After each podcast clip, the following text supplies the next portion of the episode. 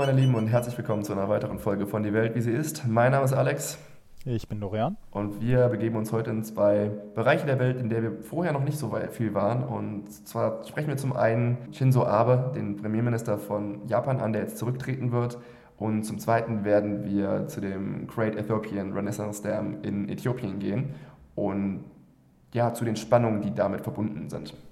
Ja, ich freue mich auch. Wir hatten ja schon mal in der Folge angesprochen, dass wir gerne eher so äh, Regionen bespielen wollen würden, die äh, weniger in der normalen Berichterstattung ist und freue mich, dass wir heute die Gelegenheit dazu haben mit zwei, ich glaube, wirklich interessanten Themen. Willst du direkt ins erste einsteigen? Ja, machen wir doch. Und zwar fangen wir dann noch direkt mit Shinzo Abe an, der jetzt als amtierender Premierminister von Japan zurücktreten wird, sobald der Nachfolger verkündet wurde.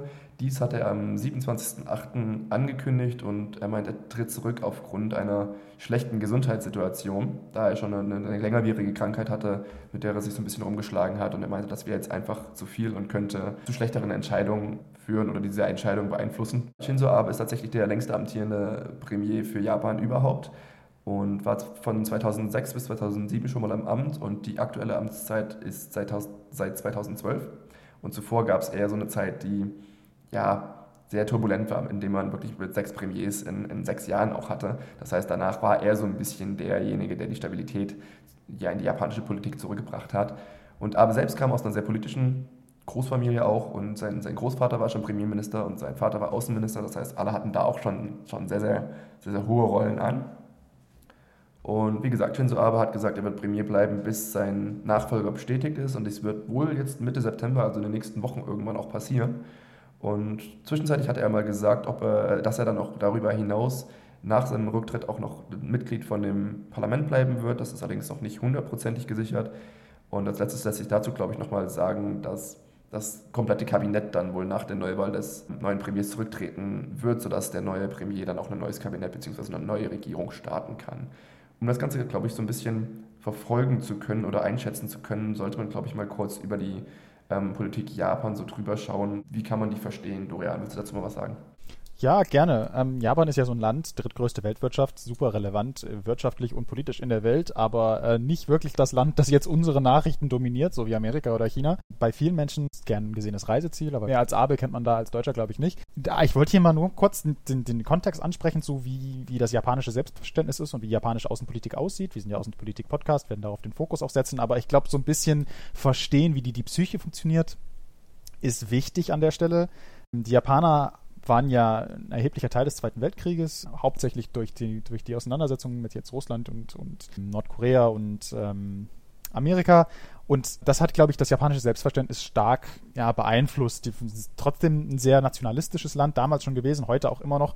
Und durch diese paar Jahre, die Japan ja von Amerika nach dem Zweiten Weltkrieg besetzt waren, hat sich dieses Selbstverständnis schon geändert. Ich meine, mit den beiden Atombomben, die auf Japan in Hiroshima und in Nagasaki äh, fallen gelassen wurden, hat Japan sehr viel gelitten unter dem Zweiten Weltkrieg und äh, unter den Amerikanern haben sie auch ein neues Grundgesetz gekriegt, ähm, in dem drin steht, dass ein pazifistisches Land ist, die dürfen keine äh, Kriege mehr führen, die irgendwie nicht defensiv sind und so weiter. Und das hat sich dieses, dieses nicht-defensive, dieses pazifistische, dieses Japan als so ein bisschen friedliche und, und nicht aggressive Nation in, im fernen Osten, ähnlich wie so eine Schweiz oder sowas, das hat sich schon sehr in der japanischen Psyche verankert. Aber es ist trotzdem ein sehr nationalistisches Land. Also die Japaner halten sehr viel von sich selbst, aber sind jetzt nicht so in, in der Position, wie sie sagen, wir möchten eine Weltmacht oder sowas sein. Und das ist so ein bisschen, in, hinter diesem Kontext müsste man, glaube ich, alles, was wir heute so besprechen, sehen, weil ich glaube, das ist so ein oder andere Ding, wo Abe, dass das Abe so ein bisschen aufgestoßen ist und wo er versucht hat, ein bisschen ja, Japan in eine andere Richtung zu lenken. Ähm, so viel dazu. Ich meine, man kann da stundenlang drüber sprechen, aber ich glaube, das ist ein bisschen ein kleiner Einblick. Willst du denn mal, damit wir das besser in Kontext setzen können, so ein bisschen auf die, auf die Premierschaft von Abe eingehen und mal sagen, okay, was, was, wo, wie, wie ist es denn dazu gekommen, dass er überhaupt so lange Premier war? Lange in Anführungszeichen, sieben Jahre ist ja jetzt für unsere Verhältnisse nicht so lange. Was waren denn seine Foki? Was war denn seine politische Plattform so außenpolitisch? Ja, ich denke, du hast es schon, schon ganz richtig äh, gesagt und zwei wichtige Dinge angeschnitten. Zum einen, dass es generell oder aber speziell auch eine sehr schon hart nationalistische Politik geführt hat und so ein bisschen, ich sag mal, den Glanz von Japan im Internationalen wiederherstellen möchte, ohne wirklich zu sagen, okay, wir, möchten, wir müssen eine, eine unbedingte Weltmacht werden. Dennoch war es eine sehr nationalistische Politik und Abe wird generell als außenpolitisch, speziell außenpolitisch generell als erfolgreicher Politiker gesehen. Er hat es geschafft, in ja, sehr turbulenten Zeiten, sehr verrückten Zeiten, ähm, sowohl die diplomatischen als auch die wirtschaftlichen Beziehungen zwischen Japan und den USA auf einem ruhigen Level zu halten, beziehungsweise vielleicht sogar zu verbessern, zu verstärken. Und auch wie du es da schon gesagt hast, hat es geschafft, äh, dem japanischen Militär zu erlauben, auch in Überseeoperationen durchzuführen, die nicht spezifisch hundertprozentig defensiv sind, solange sie zum Beispiel dazu nutzen, einem Verbündeten zu helfen.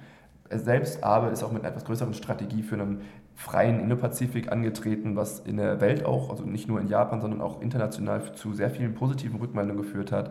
Und generell lässt sich auch sagen, man muss das in Anführungszeichen setzen hier, ist, ist immer aktuell auch die stabilste Beziehung zwischen Japan und China, wie es seit Jahren schon war.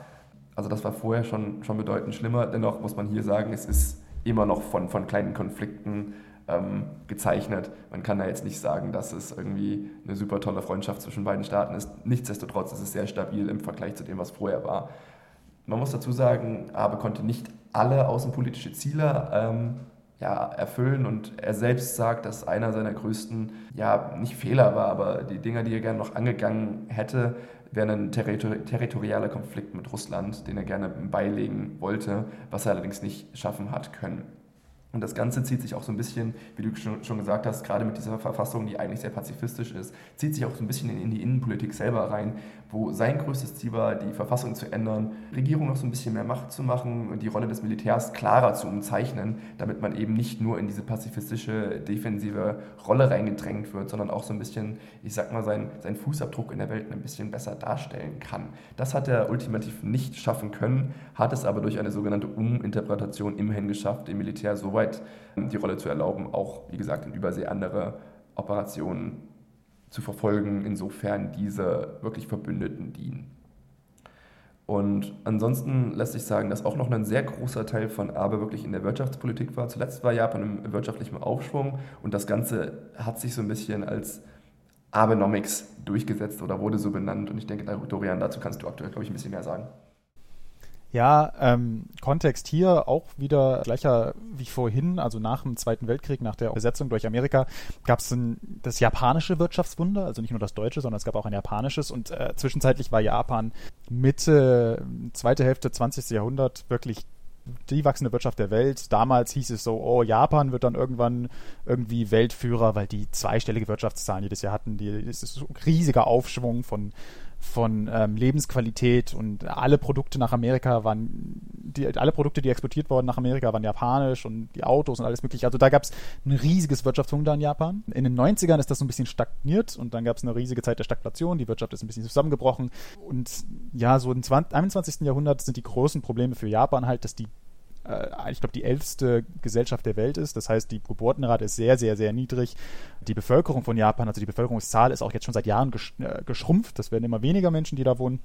Und das ist natürlich für eine, für eine Wirtschaft, für so eine große Marktwirtschaft, ist das ein riesiges Problem. Und ähm, deswegen gab es in den 90ern und Anfang der 2000er sehr große Stagnation, Stagflation. Dieses Abenomics-Thema kann man in eigenen Folgen detailliert umschreiben. Das werde ich jetzt versuchen, nicht versuchen zu machen.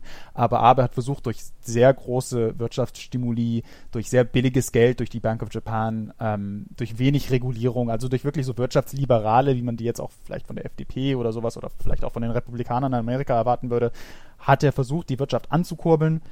Mäßiger Erfolg. Ich glaube, die Wirtschaftszahlen in Japan sind nicht ganz das, was er sich erwünscht hätte oder was, was er versprochen hat, aber immer noch erheblich besser als, als zu den wirklich schlechten Zeiten in den 90ern. Und äh, da kann man schon ausgehen, davon ausgehen, dass er dadurch, dass auch eines der Gründe war, warum er sich so lange an der Macht halten kann, ist, dass die, dass die Japaner dann 2011, Anfang äh, in diesem Jahrzehnt wirklich äh, sehen konnten, dass ihre Wirtschaft besser wird. Und das ist, glaube ich, sein, sein populärstes Ziel gewesen. Und ich glaube, damit hat er sich auch viel Spielraum in den außenpolitischen Sachen erarbeitet, um die anderen Reformen durchzusetzen. Er hat auch versucht, sehr viele ältere Leute und Frauen in die, in die ähm, Wirtschaft mit einzubinden, um so ein bisschen ja, das Wirtschafts-, das, das Arbeiterkapital aufzubauen. Mit mäßigem Erfolg. Also es hat schon in einigen Wegen geklappt, aber Japan ist weiterhin ein sehr männlich dominiertes Land wirtschaftlich. Also man hat jetzt nicht wirklich viele großen Organisationen, die von Frauen geleitet werden. Also wie bei vielen bei Abe gibt es so positive und negative Sachen, aber ähm, diese Abenomics sind, sind so ein bisschen sein, sein Steckenpferd innenpolitisch gewesen, mit der es die japanische Wirtschaft in Anführungszeichen retten wollte und auch einigermaßen gut stabilisiert hat. Das ein bisschen rückblickend, so was hat so Abe so geschafft. Ich glaube, ähm, an dieser Stelle macht es vielleicht ein bisschen Sinn, nach vorne zu gucken.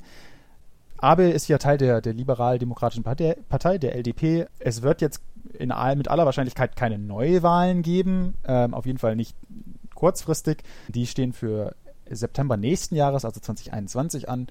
Aber es wird ja innerparteiliche Wahlen geben, um den nächsten Parteiführer und somit auch den nächsten Premierminister zu stellen.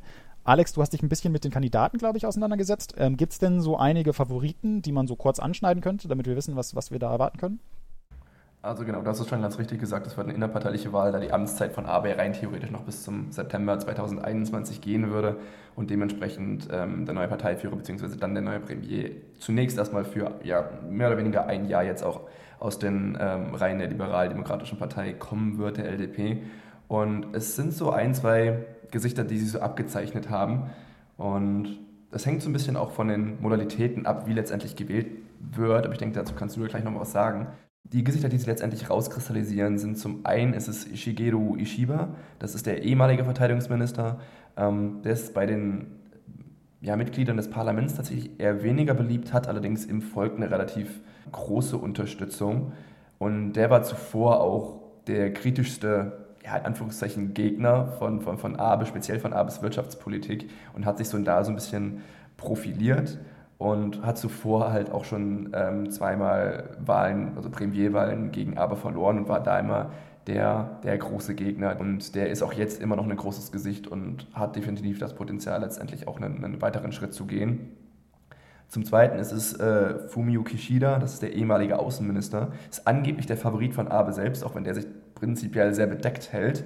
In der Öffentlichkeit ist er allerdings eher unbekannt, kommt von der liberaleren Seite der Partei, hat aber auch letztendlich schlechte Werte in der Corona-Krise bekommen, was auch ähnlich, ähnlich zu Abe selbst war und hat damit wahrscheinlich womöglich eher schlechtere Chancen als zum Beispiel andere. Nichtsdestotrotz ein großes Gesicht, was man nicht komplett unter den Teppich kehren kann. Und als weiterer ist gerade der aktuelle Vizepremier und Finanzminister Taro Aso, auch Teil der Abe-Administration dementsprechend, war zuvor schon mal Premierminister und hat auch starke Unterstützung in der Basis ist allerdings schon etwas älter mit 79 und war in der Vergangenheit auch sehr anfällig für Ausrutscher. Und da weiß ich nicht genau, ob man das wirklich nach einer Zeit von ja, sogenannter Stabilität haben möchte. Und der ja, insgeheime Favorit von dem, was man so mitbekommt, ist Yoshihide Suga.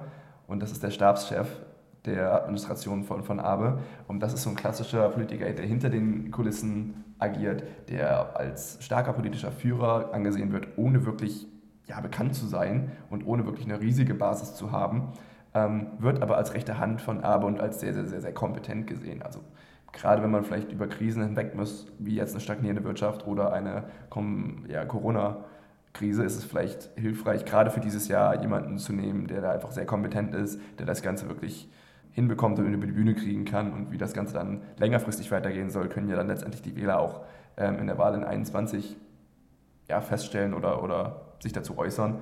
Nichtsdestotrotz ist das so ein bisschen der Name, der immer mal wieder fällt, auf den man sicherlich äh, schauen müsste. Und ansonsten sind es hier und da noch ein, zwei ähm, ja, Namen, die gerade in der Administration auch sind, wie zum Beispiel Karo Kono, der aktuelle Verteidigungsminister, oder ähm, Toshimitsu Motegi, der aktuelle Außenminister.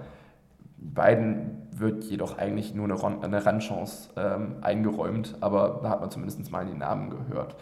Letztendlich kann man auch sagen, dass trotz zum Beispiel gerade der Kritik von Ishibas an Abe keiner der genannten Kandidaten einen großartig anderen Kurs fährt und dass es mittlerweile eigentlich schon fast erwartet ist, dass ja, Erbe von Abe so ein bisschen weiterzutreiben und dann wirklich erst in der Wahl von September 21 zu schauen, was wirklich passiert. Und dementsprechend kann man, glaube ich, erwarten, dass es in, ja, für, für die internationale Politik, aber auch für die nationale Politik für Japan selbst keine großen oder einschneidenden ähm, Änderungen geben würde.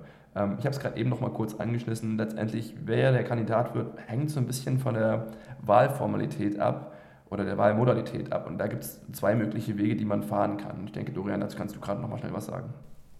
Ja, ähm, Richtig, du hattest ja schon ein bisschen bei dem einen oder anderen Kandidaten ähm, angedeutet, dass die mehr oder weniger beliebt oder mehr oder weniger bekannt sind in, in der breiten Wählerschaft. Hier bleibt es interessant, weil es geht jetzt nicht, es gibt jetzt keine Nationalwahl für alle Mitglieder der Partei oder sowas in der Art. Also es werden jetzt nicht die ganzen Japaner den nächsten Premier wählen, sondern das ist eine parteiinterne Wahl.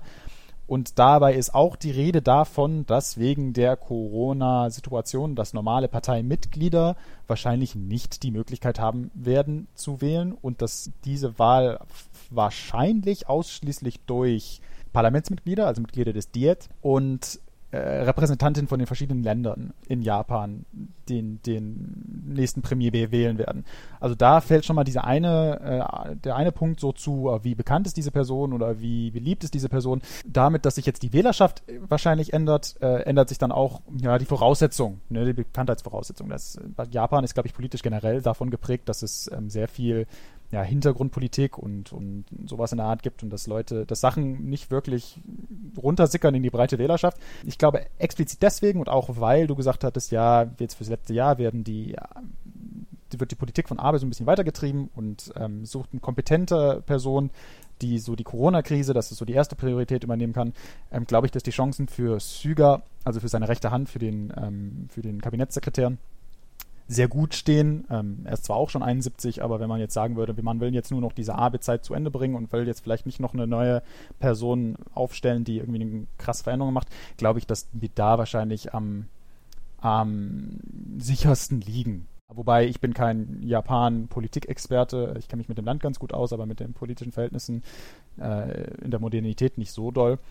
Äh, aber ich glaube, das ist schon, schon relativ gute Wahl. Man kann davon ausgehen, dass es keine Frau wird. Es gibt die eine oder andere Frau, die sich äh, da offen für interessiert, aber ich glaube, das ist noch zu, zu männlich dominiert, als dass das jetzt äh, eine Premierministerin wird. Deswegen sprechen wir auch immer von Premierminister. Äh, rückblickend glaube ich, Abe wird mit relativ viel Beliebtheit ähm, aus, dem, aus dem Amt austreten. Ich glaube, er hat jetzt zu Corona-Zeiten relativ viel Beliebtheit verloren, obwohl die Reaktion ziemlich gut war, aber äh, wohl nicht gut genug für die japanische Bevölkerung. Und ich glaube, die haben viel Verständnis dafür, dass er jetzt wegen Krankheit zurücktritt und ich glaube, damit kriegt er noch ein paar Bonus- und Brownie-Points. Bleibt aber auf jeden Fall interessant. Ein, ein, Machtwechsel in der drittgrößten Weltwirtschaft ist eigentlich was, wo man erwarten würde, das geht durch die Nachrichten ohne Ende und ich glaube auch, dass sobald einer, ein, ein Kandidat feststeht oder ein nächster Führer feststeht, werden wir auch in jeder Zeitung so ein kleines Profil über diese Person lesen. Aber momentan hält sich die Berichterstattung ein bisschen gedeckt, weswegen ich auch ähm, mich dafür plädiert hatte, dass wir das, die, das Thema mal ansprechen und da ein bisschen Licht hinter in den, in, in den Schatten bringen. Ganz genau. Und ich denke, damit haben wir das Thema auch eigentlich schon sehr gut umrundet und euch erstmal einen ganz guten ersten Blick drauf gegeben. Und ich würde vorschlagen, wir springen einfach mal ins zweite Thema rein. Und es ist der erste Trip, den wir nach Afrika begehen werden, da wir dafür vorher noch kein Thema behandelt haben. Aktuell oder jetzt werden wir nach Äthiopien gehen. Da hat sich so ein kleines Thema letztendlich noch nicht in die große Öffentlichkeit gespielt, aber ich denke, es ist schon ein, schon ein relativ wichtiges Thema. Und es geht hierbei um den äh, Great Ethiopian Renaissance Dam, also quasi den Staudamm, den Äthiopien nahe an der Grenze von Sudan machen möchte, und, um den blauen Nil ähm, anzustauen. Das ist jetzt seit März 2011 in Konstruktion und wird jetzt über kurz oder lang in den nächsten Monaten fertiggestellt werden. Und das Ganze ist ein Infrastrukturprojekt, das mehr oder weniger dafür gedacht ist, den unglaublich hohen Energiebedarf, den Äthiopien oder den steigenden Energiebedarf, den Äthiopien zurzeit hat, ähm, zu decken, weil aktuell hat man oder kann man diesen Energiebedarf noch überhaupt nicht decken. Bei der vollständigen ja, Vollendung des Damms letztendlich würde es sogar so weit kommen, dass Äthiopien noch Energie exportieren könnte und damit vielleicht sogar die angrenzenden Länder außenrum noch ein, ein, ein Positives davon ziehen könnten.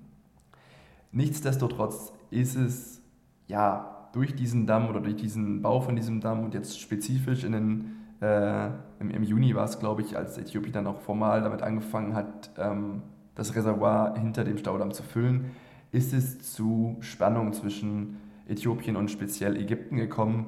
Ein kleines bisschen auch noch Sudan, ähm, der auch noch dazwischen liegt.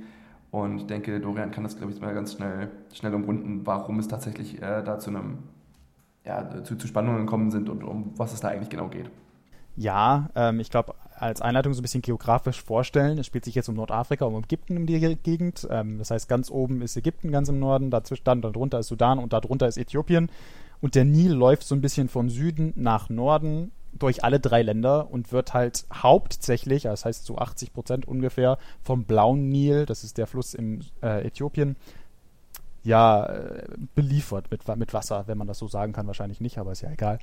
Auf jeden Fall geht es halt darum, dass unter einem Abkommen von, ich glaube, 1929, also zum Kolonialabkommen, wurde Ägypten halt äh, die Rechte für das Wasser des Nils zugeschrieben. Und äh, ein zweites Abkommen 1959 hat Sudan mit Ägypten nochmal ausgemacht, dass Sudan einen Teil des Wassers kriegt, einen kleinen Teil. Aber bis heute hat Ägypten halt rechtlich gesehen ja, das, das Nilwasser so ein bisschen für sich in Anspruch genommen. Jetzt kommt halt dieser Damm, diese Sperrmauer in, in Äthiopien dazu und im, auch noch am blauen Nil, das heißt auch noch am Zuliefererfluss. Und je mehr die dort zurückhalten, je mehr dort angestaut wird, desto weniger Wasser ist natürlich dann im Sudan und Ägypten zur Verfügung. Und das sehen die Ägypter natürlich nicht gerne. Daher der Streit.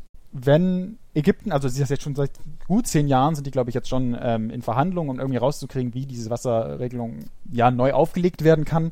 Problem dabei ist natürlich, dass Ägypten und Sudan gar kein Interesse haben, dieses, äh, diese rechtliche Situation zu lösen, weil sie profitieren ja dadurch gerade immens, dass sie, obwohl ein Großteil des Nils überhaupt gar nicht, äh, nur Nilwassers aus Äthiopien kommt, Äthiopien so gut wie gar keine Rechte auf das Wasser hat. Wirtschaftlich ist es halt auch so, dass die sudanesische und insbesondere die ägyptische Wirtschaft stark auf den Nil basiert. Die ägyptische Landwirtschaft zum Beispiel wird, wird fast ausschließlich vom Nil ähm, gedeckt und ist auch in einer, in einer Position, wo das jedes Jahr weiter wächst und jedes Jahr mehr Wasser brauchen. Das heißt, je mehr äh, Wasser Äthiopien für sich behält, um das eigene Land mit Strom zu beliefern, um die eigene Landwirtschaft irgendwie zu decken, desto weniger kriegt dann Ägypten und desto, ja, mehr sieht Ägypten die eh schon schwache, schwächelnde Wirtschaft unter Corona noch mehr unter Gefahr gestellt. Daher also dieser Konflikt, daher dieses, dieses, ähm, ja, diese Auseinandersetzung, ähm, die wahrscheinlich auch noch, wer weiß, eskalieren kann. Auf jeden Fall sind wir jetzt an dem Punkt, wo äh, Äthiopien gesagt hat, wir fangen dieses Jahr zur Regenzeit, und die hat ja, glaube ich, schon begonnen, an Wasser aufzustauen. Es ist jetzt uns egal, dass wir jetzt keine, kein Abkommen haben, aber wir, wir lassen es nicht äh, länger einfach liegen, weil der Damm ist mehr oder weniger fertig und wir brauchen das Wasser. Und das geht Ägypten kräftig auf den Keks. Willst du mal, ich glaube, weiß gar nicht, willst du mal schauen, wie, wie so ein bisschen die Reaktion darauf war? Oder gibt es da jetzt eine internationale Reaktion dazu? Gibt es da irgendwelche anderen Player, die noch darin beteiligt sind? Ja, also ich denke, du hast das schon ganz gut äh, gesagt. Ägypten beruft sich immer noch auf dieses koloniale Abkommen, bei dem Äthiopien übrigens auch überhaupt gar nicht am Tisch saß. Das heißt, sie hatten überhaupt gar keine Chance, irgendwelche Wasserrechte zu bekommen. Ähm, ja, aber gerade durch, durch den großen Wasserbedarf, den Ägypten letztendlich hat, speziell Landwirtschaft, wie du angemerkt hast, ähm, geht das Ägypten natürlich äh, hart auf den Keks. Und da sind verschiedenste Reaktionen ähm, schon gekommen. Und ja, man beruft sich weiterhin auf dieses Abkommen und sagt, dass das ganze ähm, Auffüllen dieses Damms aktuell einfach ja letztendlich nicht rechtlich ist, da man einfach überhaupt gar kein Abkommen hat, keine Einigung hat und dementsprechend Äthiopien einfach überhaupt kein Recht hat, dieses Ganze aufzufüllen, währenddessen Äthiopien sagt, das ist Wasser, was bei uns im Land ist, es ist eine innernationale ähm, Ressource, wir können damit machen, was wir wollen, auch wenn der Damm letztendlich sehr nah am, äh, an, an der Grenze liegt zu Sudan, aber in dem Moment. Und denke, Sudan als weiterer Player, der letztendlich, ja, ich sag mal, zwischen Ägypten und Äthiopien liegt, der hat sich so ein bisschen aus der ganz klaren Konfrontation zurückgezogen. War, der Sudan war am Anfang noch sehr, sehr kritisch gegenüber dem ähm, Damm, hat sich aber so ein bisschen, ich sag mal, dran gewöhnt in den letzten Jahren und hofft so ein bisschen, dass man einfach durch überschüssige Energie, die dieser Damm produzieren könnte, selber noch was abgreifen kann. Denn auch die ja, sehr schwächelnde Wirtschaft vom Sudan braucht hier auch einfach Energie und damit ist der Damm, der natürlich direkt an der Grenze steht, auch eine, eine sehr, sehr gute Möglichkeit, selbst noch ein bisschen was abzugreifen. Und das ist, glaube ich, generell für die Staaten außerhalb oder angrenzenden Staaten um Äthiopien selbst ähm, sind einige Staaten, die darauf hoffen, selber noch so ein bisschen was äh, zu profitieren, gerade im, im, im, Energiesektor. Also das sind Länder wie Südsudan, Kenia, Djibouti, Eritrea, also wirklich alles ähm, Anrainerländer, die da so ein bisschen noch hoffen, wir können was machen. Ähm, deswegen ist da das Echo jetzt ein bisschen, bisschen verhaltener und ja, das, der, die wirkliche Konfrontation ist einfach wirklich zwischen, zwischen Ägypten und Äthiopien hier.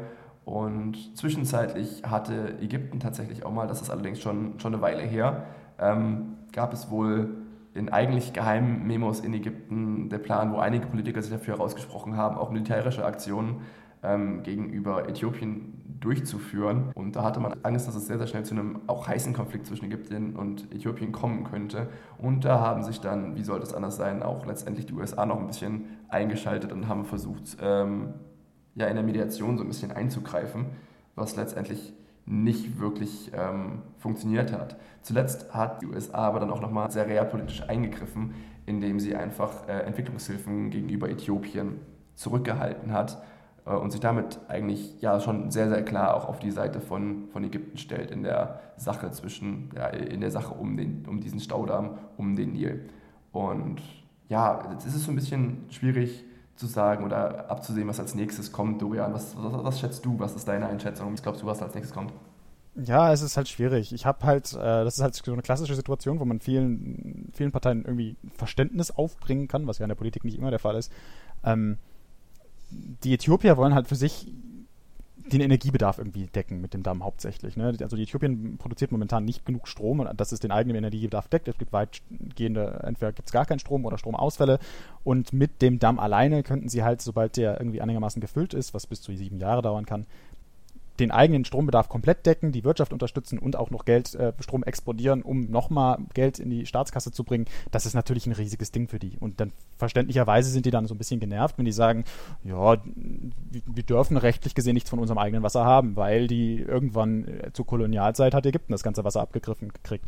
Schlichtungsversuche gab es in der UN, oder sollten, sollte es in der UN gegeben haben, kam von Ägypten der Anstoß, hat Äthiopien nicht zugestimmt. Ich glaube wahrscheinlich, weil politisch Ägypten sehr viel Pull in der UN hat, weil im Security Council halt sehr viel Ägypten nahe Länder, insbesondere die USA, äh, sitzen. Das wäre wahrscheinlich für Äthiopien nicht so doll ausgegangen.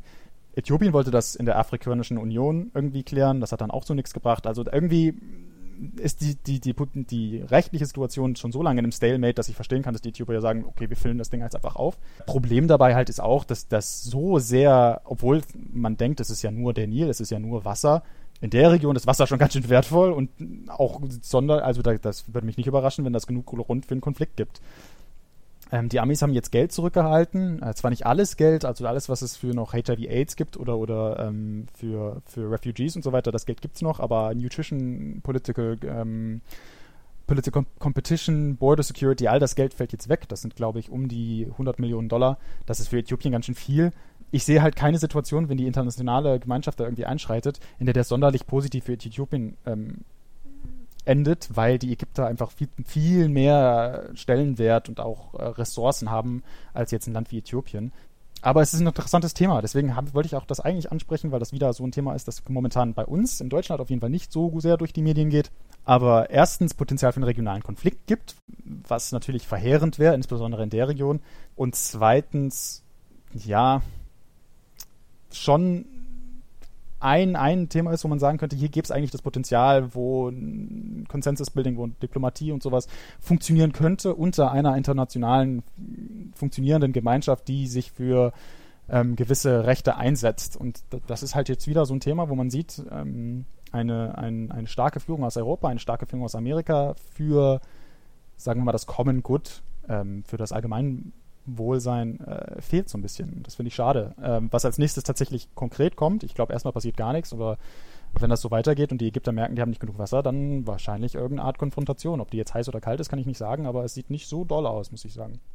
Also ich denke, es hängt auch einfach viel davon ab, ähm, wenn es jetzt langsam über Jahre hinweg aufgestaut wird, passiert da, glaube ich, eher weniger. Das, was wirklich, wirklich das Problem sein könnte, wenn es jetzt in Ägypten oder im Sudan in den nächsten Jahren in dieser Aufstauphase zu einer Dürre kommen sollte, in der man ja logischerweise dementsprechend noch umso mehr auf das Wasser des Nils auch angewiesen ist. Wenn es da zu einer Dürre kommt und in dieser Situation Äthiopien nicht wieder mehr Wasser ablässt, als es eigentlich aufstaut, dann könnte es wirklich zu einer, zu einer sehr schwierigen Situation kommen, weil dann wird es, glaube ich, sehr schnell so wahrgenommen, dass Äthiopien mehr oder weniger das Wasser für oder von ja, Ägypten und Sudan ein bisschen kidnappt oder zurückhält und damit das Ganze so ein bisschen als, als Powerposition ausspielen möchte. Sollte dieser Fall eintreten, dann wird es, glaube ich, sehr, sehr haarig.